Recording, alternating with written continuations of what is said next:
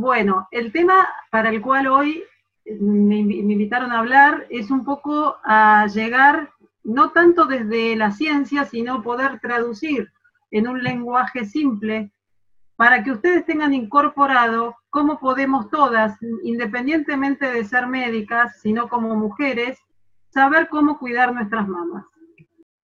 Para empezar a hablar un poquito de lo que es prevención y sin ahondar en temas estrictamente científicos, tenemos que conocer un poco los números de la enfermedad.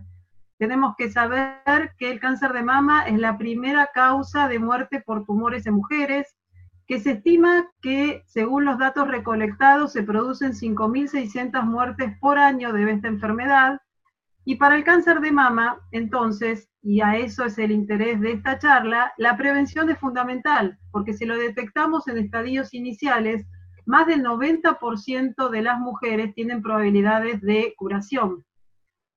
Y las mujeres, a ver, no es que seamos ni más importantes ni menos importantes, todos cumplimos nuestro rol en la sociedad, pero hoy hay números de lo que es la mujer en lo que es la sociedad. Y sabemos que representan el 40% de la fuerza del trabajo mundial y más de, la mitad de la matrícula universitaria en el mundo.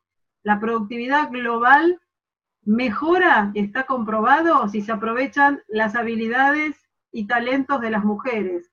Entonces, independientemente del género, potenciar el papel de las mujeres en la sociedad como agente económico, político, social, puede modificar incluso las opciones en materias de política, es decir, es un tema de salud pública, porque si una mujer está enferma, arrastra no solamente a su individualidad, sino a su grupo familiar y a todo lo que ella también ejerce, tanto en el ámbito individual, familiar, personal y también en todo lo que ella ejerce profesionalmente.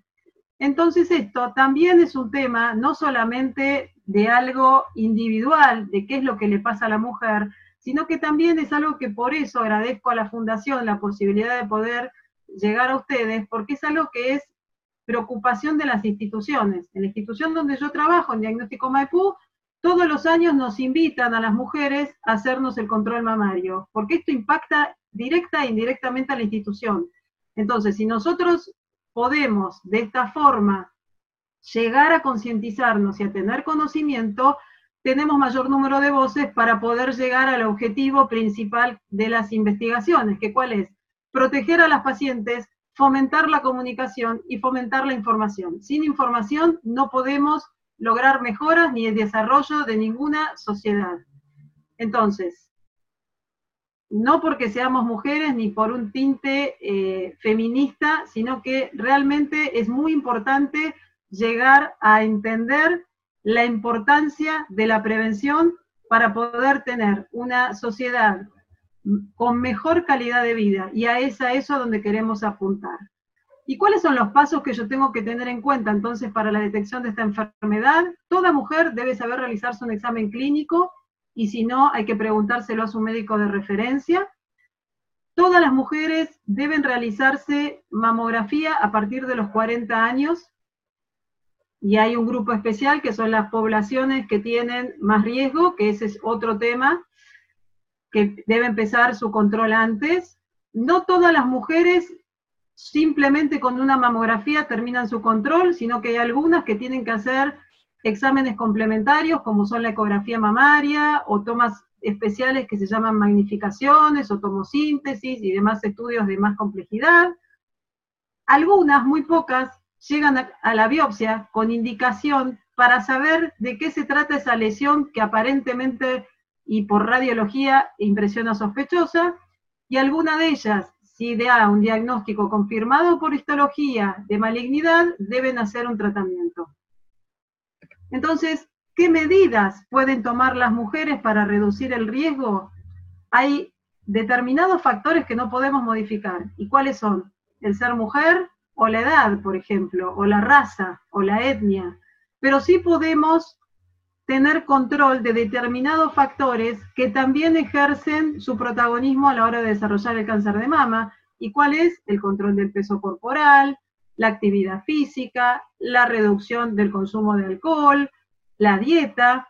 Entonces, ¿cómo podemos en este rubro poder llegar a tener un control de la enfermedad? Bueno, sabemos que, eh, por ejemplo, en cuanto a lo que es la grasa corporal, la grasa corporal en exceso va a ejercer un efecto negativo para cualquier cáncer y para el cáncer de mama también, porque es un cáncer hormonodependiente, que también debemos hacer actividad física y no con ánimo de favorecer la parte estética, sino que como después vamos a desarrollar un poquito más, 30 minutos de actividad física moderada cada día puede ayudarnos a mantener el peso y mejorar el sistema inmunitario. En cuanto al alcohol, sabemos que hay que evitar el alcohol o beber con moderación y esto no es un tema menor, sobre todo en estas etapas en las cuales a veces sabemos que sobre todo las más jóvenes eh, están teniendo una dieta que muchas veces transgrede los límites de lo saludable para el alcohol. Y la lactancia como último punto, que también por sus efectos no solo locales, sino inmunológicos y también de lo que es el control del peso y los factores histológicos locales en el cuanto al desarrollo de la mama, favorecen a la prevención del cáncer de mama. Hay muchos, muchas acciones y sobre todo van a escuchar mucho hablar de la prevención del cáncer de mama en octubre, porque es el mes de concientización. Pero el objetivo de esta charla es no eh, esperar octubre o a marzo, que es el mes de la mujer, ¿sí? que son los dos meses que hay muchas campañas y demás, sino que esto debe estar calendarizado en la agenda normal de cualquier mujer activa eh, en la vida de hoy. Tenemos que saber que una vez al año tenemos que consultar al médico para ejercer lo que es la prevención mamaria y que él nos diga cuáles son los estudios complementarios que yo debo realizarme, ¿sí? Porque el cáncer de mama representa el 16% de todos los cánceres femeninos y por eso la Organización Mundial de la Salud hace años ya eh, puso como mes para celebrar el mes de, sensibilización y concientización de cáncer de mama a octubre para esgrimir las estrategias necesarias y llegar a la población con la información, educación sobre detección precoz, factores de riesgo, tratamiento, calidad de vida y cuidado sobre la enfermedad.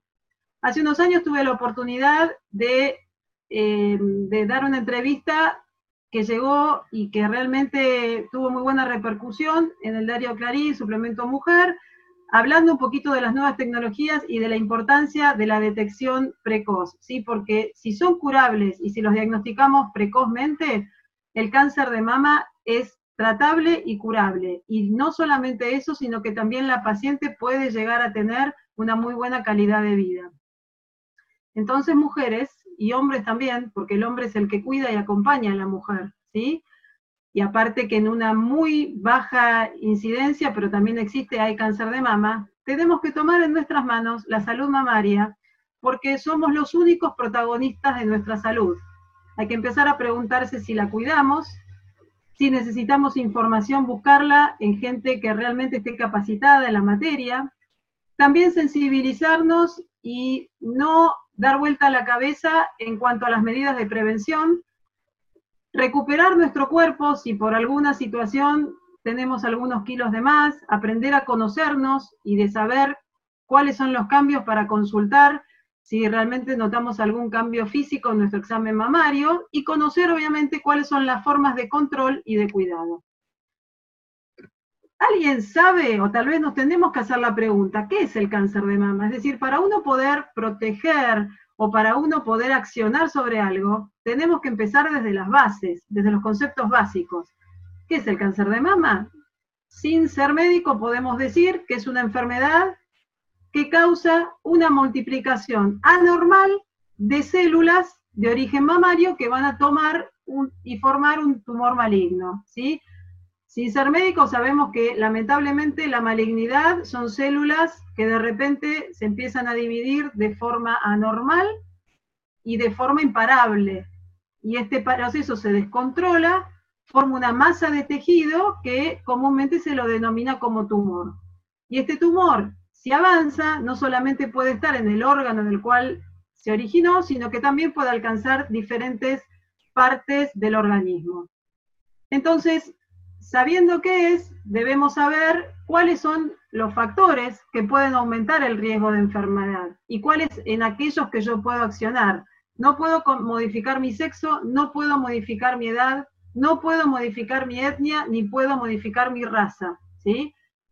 Y tampoco puedo modificar si nazco, si yo eh, eh, estoy naciendo o soy de una familia que ha habido antecedentes personales de cáncer de mama o de enfermedad que puede predisponer al cáncer de mama, o si por alguna causa y por otra enfermedad tuve que recibir radioterapia dirigida a la mama, o si en algún momento por alguna enfermedad o por alguna situación particular me tuvieron, tuve que recibir hormonas, las llamadas estrógeno y progesterona, o si por mi desarrollo tuve una menstruación a edad temprana, o por si mi también vida e historia personal, eh, tuve el momento del primer parto a una edad avanzada, todo esto no lo puedo modificar, pero sí puedo modificar, insisto, el sobrepeso, el sedentarismo, el tabaquismo, el consumo de alcohol, y tampoco voy a poder modificar, como decíamos antes, el tema de la herencia, ¿sí? Pero de nuevo,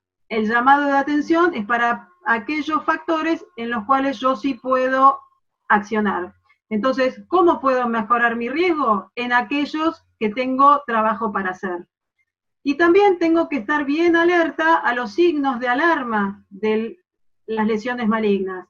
Entonces, en este esquema que sin ser científico es bien claro en cuáles yo tengo que enfocarme a mi examen clínico mamario si tengo alguna alteración en la forma, en el color, en la, en la textura de la mama, si hay alguna retracción, si hay alguna secreción a través del pezón, que yo nunca tuve, si tengo algún bulto hacia adentro, hacia afuera, si la piel cambió y se convierte en lo que se llama piel de naranja, si hay un hundimiento del pezón, si veo que todo lo que llaman los trayectos vasculares, alguna vena se ve más, es decir, cualquier cambio que yo no haya percibido antes, tiene que no alarmarme, pero sí gatillar la consulta con el médico especialista.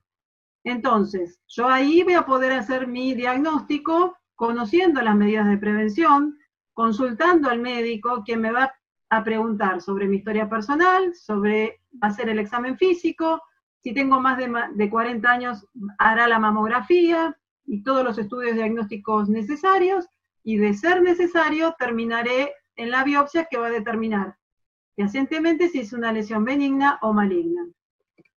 Vamos a ver algunos ítems de interés. Algunas veces se dice que el autoexamen no ayuda para detectar el cáncer de mama. La realidad es que sí ayuda porque es la mujer, y más en un país como el nuestro, que no es obligatorio el control mamario, y en otros países que sí, que llega una carta del gobierno y que a la, mujer la citan en un centro de diagnóstico para hacer los controles mamarios. En nuestro país hay lo que se llama tamizaje individual, es decir, la mujer por su voluntad toma un turno con el médico y se va a hacer los controles. Entonces, si la mujer nota algo diferente, tiene que acudir al médico. Y para notar algo diferente, tengo que conocer cuál es mi normalidad. En la parte de diagnóstico, sabemos que el único método al día de hoy que ha disminuido la mortalidad por cáncer de mama hasta más de un 30% es la mamografía. Y esta se hace en población sana a partir de los 40 años, con periodicidad anual, siguiendo las reglas de la Sociedad Argentina de Mastología y sociedades internacionales del cuidado de la mama. ¿Y cuál es la importancia? Si yo me lo detecto al examen físico, es decir, palpándomelo, el nódulo va a tener más de 2,5 centímetros. Si me lo encuentra el médico que tiene más experiencia, este nódulo puede ser más chiquitito. Pero si me lo detecta la mamografía, el nódulo puede llegar a tener entre 0,3 y 0,7 milímetros. Es decir, estoy hablando, ¿qué puede ser más fácil curar? ¿Una lesión milimétrica o una lesión 10 veces más grande? ¿sí? Esa es la ventaja de las detecciones de las lesiones malignas que no sean palpables. Si las detectamos por los métodos de controles como la mamografía, la tomamos mucho más a tiempo y el porcentaje de curabilidad es muchísimo mayor. Entonces, el objetivo más importante de los programas de control es reducir la mortalidad por cáncer de mama y esto fue demostrado por el uso de la mamografía. Hay mucho debate en la edad de inicio, hay mucho debate en cuanto a la radiación. Tenemos que basarnos en lo que dicen las guías de las sociedades afines al cuidado de la salud mamaria, como es el Colegio Americano de Radiología, o la Sociedad de Imagenología Mamaria Americana, o la Sociedad Argentina de Mastología y Radiología en nuestro país. ¿Por qué empezar a los 40? Porque se demostró que es la edad donde realmente hace una bisagra y em, empiezan a aumentar los cánceres, sobre todo más agresivos. Entonces, si lo empezamos a partir de los 40, hay mayor reducción de la mortalidad, hay mayor cantidad de vidas salvadas, hay mayor número de años de vida ganados, y lamentablemente esta edad se pone porque es cuando aumenta sustancialmente la incidencia de la enfermedad. Y al hacernos el control anual en manos de imagenólogos expertos en la, en la materia, podemos llegar entonces a detectar tumores que son muy chiquititos, pero que pueden tener un crecimiento muy rápido. Y sobre todo a esta edad hay que considerar el tema de lo que es la densidad mamaria, que muchas veces hace muy difícil la detección precoz de la enfermedad. ¿Y hasta cuándo? La realidad es que las guías fueron cambiando y antes se decía que era hasta los 70, hoy por hoy las, las sociedades afines al cuidado de la salud mamaria, nacionales e internacionales, dicen que hay que hacérselo hasta que la mujer tenga una perspectiva de vida sana de más de 10 años, porque la realidad es que hoy una mujer de 70 años, la mayoría está en un óptimo estado de salud, es decir, que si la mujer tiene 70 años o 75, pero tiene un pronóstico de vida de más de 5 o 10 años, debe seguir haciéndose la mamografía. Entonces, muchas veces hay mucha controversia con el uso de la mamografía, pero la realidad es que, como les decía, ha sido el único estudio que ha demostrado disminuir la mortalidad por cáncer de mama, sobre todo cuando logramos la detección precoz, porque no se puede predecir qué malignidad puede ocasionar la muerte y por eso, aunque sea muy chiquitito, muchas veces dicen, pero no tiene sentido que sea tan chiquitito, tal vez si lo hago más espaciado el control, lo hubiera diagnosticado igual el año que viene. La realidad es que hoy por hoy no se puede predecir por ningún estudio cuál es el cáncer que va a matar a la paciente. Se sabe que hay algunos cánceres de mama que son más agresivos. Es decir, la, realidad, el cáncer de mama es un abanico de muchas, muchas variedades. Son todos cáncer de mama, pero hay algunos que son más benignos, es decir, el comportamiento es más benigno, y hay otros que son mucho más agresivos. Entonces, también hay muchos que hablan de las contras de la mamografía y yo voy a tratar de erradicar algunas, como que le genera mucha ansiedad a la paciente. La realidad es que ninguna paciente que tuvo cáncer de mama diría, no, yo la verdad hubiera preferido no hacérmelo por la espera del resultado, ¿sí? La realidad es que ninguna paciente hubiera optado por esto. Eh, en cuanto a la radiación, y sobre todo con el tema de la radiación a la tiroides, también hay, mucho, hay mucha cuestión que es un mito, porque el riesgo de cáncer inducido por radiación de un examen de mamografía es equivalente a la dosis efectiva de radiación que cualquiera de nosotros recibe por la radiación ambiente del transcurso de un mes. Y en cuanto al tema de la tiroides, es un tema que sobre todo circula mucho en Internet y sin fundamento, porque la radiación que llega a la tiroides durante el examen mamográfico es mínimo y no hay evidencia que la radiación de las mamografías esté causando cáncer de tiroides. Si a alguien le interesa en el tema, en la página de tanto de la Sociedad Argentina de Radiología sobre y de, Diagnóstico Maipú, hay todo un apartado en el cual se describe el porqué del no cáncer de tiroides a partir de la mamografía. De hecho, usar protector tiroideo genera que haya que hacer repeticiones de las tomas mamográficas por mal posicionamiento y hace que se irradie más. En cuanto a los mitos y verdades de eh, la enfermedad, hay mucho circulando, por eso yo voy a tratar de desmistificar algunas, como que es una enfermedad de países desarrollados, esto no es así, eh, por ser mujer, le pasa tanto a la mujer de África como a la mujer de Suiza, como a la mujer de América Latina.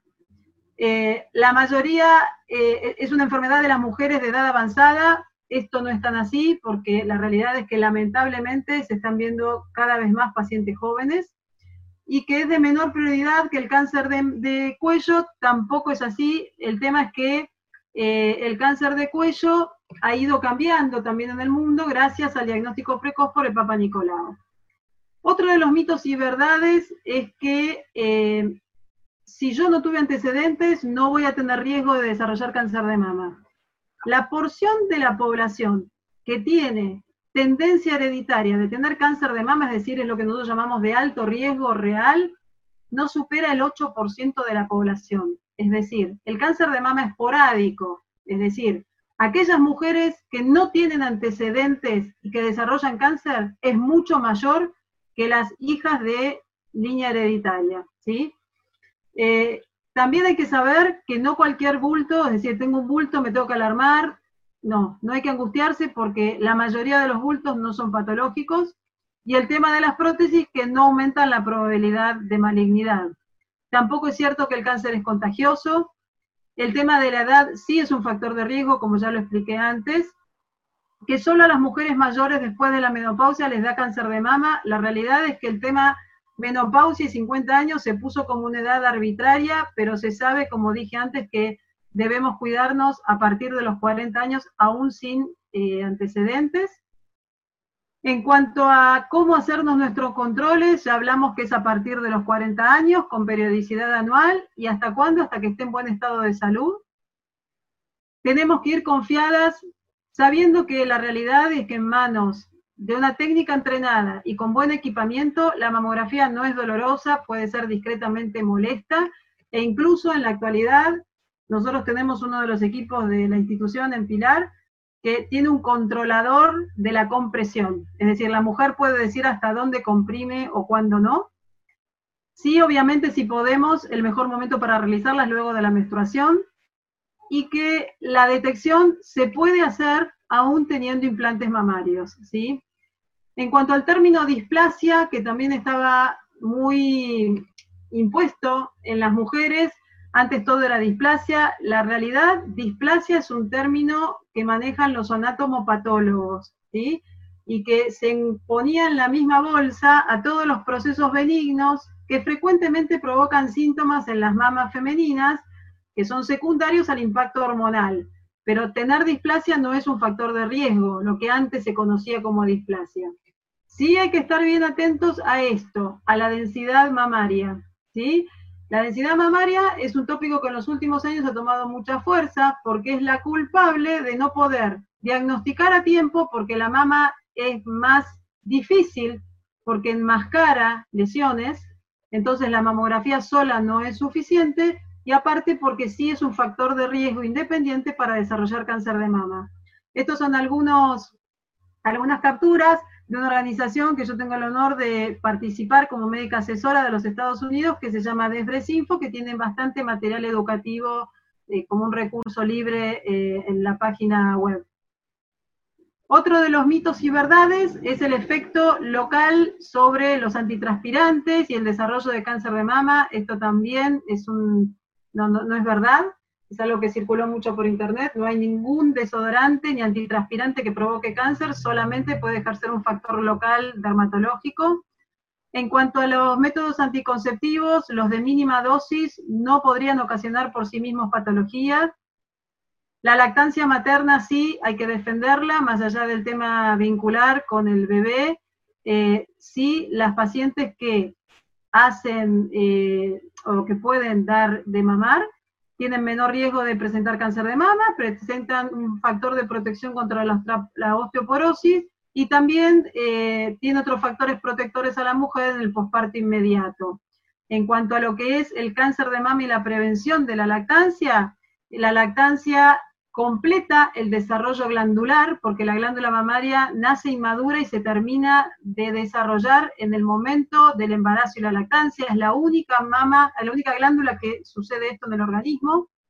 También suceden factores hormonales locales durante la lactancia y también controla el peso materno. Por todo esto, ayuda a la prevención del cáncer de mama.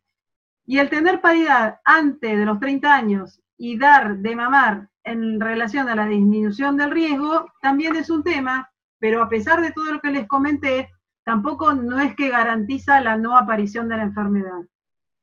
Otro de los mitos y verdades es en cuanto a los corpiños, si alguno mejora la salud mamaria o otro puede ser peor. esto ningún corpiño, ni ningún, ningún este, sutién, ni brasier va a mejorar la salud de las mamas. Otros de las cuestiones que siempre circulan es que si me golpeé puedo llegar a tener o postraumatismo alguna predisposición para desarrollar cáncer de mama, esto también es un mito. El cáncer más frecuente no es el hereditario. El cáncer, sepamos que no siempre es mortal y que no tiene ninguna protección en tener mamas chicas o que las mamas grandes van a tener eh, mayor predisposición al cáncer. No hay relación entre el tamaño de las mamas y el cáncer de mama. Sí hay que apuntar entonces al estilo de vida, controlar nuestro peso, hacer en la medida de lo posible actividad física y que este ejercicio sea de forma regular. Hay muchas sociedades en el mundo que los recomiendan, es decir, que sea regular el ejercicio, tantos minutos por día durante toda la semana, no que sea una vez por semana eh, mucho tiempo. También el tema de descanso es cada vez más importante, no solamente el descanso del sueño, que ya lo vamos a hablar, sino que también no es bueno pasar más de seis horas en estado de sedentarismo, así que las que estamos sentadas hay que moverse. En cuanto al alcohol, ya lo dijimos, hay que limitar el consumo de alcohol, porque más allá de la acción de favorecer al aumento de peso, hay estudios que ya lo están vinculando al desarrollo de cáncer. En cuanto a la terapia de reemplazo hormonal, que estuvo muy de moda hace unos años, hay que usarla si es estrictamente necesaria, porque se sabe que hay algunos, hay, hay algunos cánceres, entre ellos el cáncer de mama, el de pulmón, el de colon, que pueden ir de la mano con el uso crónico de altas dosis de terapia hormonal. Por lo tanto, es una medicación que no debe ser tomada de ninguna forma, ni oral, ni transdérmica, ni de uso local. Hay que hablar con los médicos acerca de todas las opciones para controlar los síntomas, sobre todo de la menopausia, que es la utilidad más frecuente que se le da, y evaluar los riesgos y beneficios de cada uno. El tema del sueño es muy importante eh, porque hay, hay algunos estudios que respaldan que las mujeres necesitan dormir una cantidad de horas por día. ¿Por qué? Para poder ayudar a lo que es la secreción y mantener los ritmos de las, eh, del desarrollo glandular normal, es decir, necesitamos dormir para que la cascada hormonal se desarrolle eh, con, con normalidad y esto también previene el crecimiento de tumores. El estilo de vida, como decíamos, favorecer el estilo saludable, no solamente por los efectos del peso, sino que estar en comunidad y estar eh, en actividad hace que haya factores hormonales que juegan a favor de lo que es prevenir y tratar la enfermedad. Este ejercicio debe ser regular, no vale de nada hacer uno o dos veces por semana, sino mínimo tres y realmente haciéndolo uno se siente más saludable. En cuanto a las comidas, se sabe bastante la actualidad que el sobrepeso es un factor de riesgo y que debemos evitar las grasas trans, limitar los lácteos enteros, las carnes rojas, hidratos de carbono, alcohol y demás. Y tratar de hacer todo de no procesado, es decir, evitar lo industrializado. El hombre no solamente acompaña a lo que es a la mujer cuando está enferma, pero también es papá de una mujer que tiene que concientizarse e informarse y también en extremadamente raros casos, pero es posible, puede tener cáncer de mama. Entonces él también debe conocer cuáles son los signos y síntomas. Otro de los mitos es si saber si la biopsia puede acelerar el avance del cáncer o si me pueden diseminar la enfermedad al hacérmelo. La realidad es que esto no y está bien demostrado, que ya sea a través de una punción, eh, no importa con qué aguja, más gruesa, más fina, no hay relación con diseminación de la enfermedad. Los implantes mamarios, sobre todo en el último tiempo, hubo mucho a partir de esto, no provocan ni aumentan el riesgo de desarrollar cáncer de mama hay un tipo muy infrecuente de linfoma que estuvo asociado a un tipo de implante, pero esto es una rareza. Por eso, ante cualquier duda, hay que consultar al médico de referencia y sí se pueden seguir haciendo los controles y de buena calidad, tanto con mamografía y con ecografía, las pacientes portadoras de implantes mamarios. Un poquito para cerrar la presentación, entonces, ¿cómo podemos prevenir el cáncer? Estando informadas, haciendo ejercicio, no fumando, hacer énfasis en lo que es la alimentación, fomentar la lactancia mamaria, fomentar adquirir hábitos saludables, realizar los controles médicos, controlar el consumo de alimentos que sabemos que no, no, son saludables, no importa por el peso. Y me gustó mucho, para terminar, la frase de esta preciosa mujer, cantante, famosa, que fue una vocera cuando ella atravesó la enfermedad, después de cada recital o cada presencia decía que eh, la realidad es que la detección precoz le había salvado su vida. Entonces, la prevención es realmente nuestra cura hasta que tengamos un tratamiento efectivo para lo que es el cáncer de mama. Es decir, hagamos prevención, detectemos las lesiones en estadios iniciales y la curabilidad y nuestra calidad de vida va a ser óptima. Muchas gracias de nuevo a la Fundación Diagnóstico Maipú. Las invito a cuidarse, a quererse y cualquier consulta a disposición. Muchas gracias.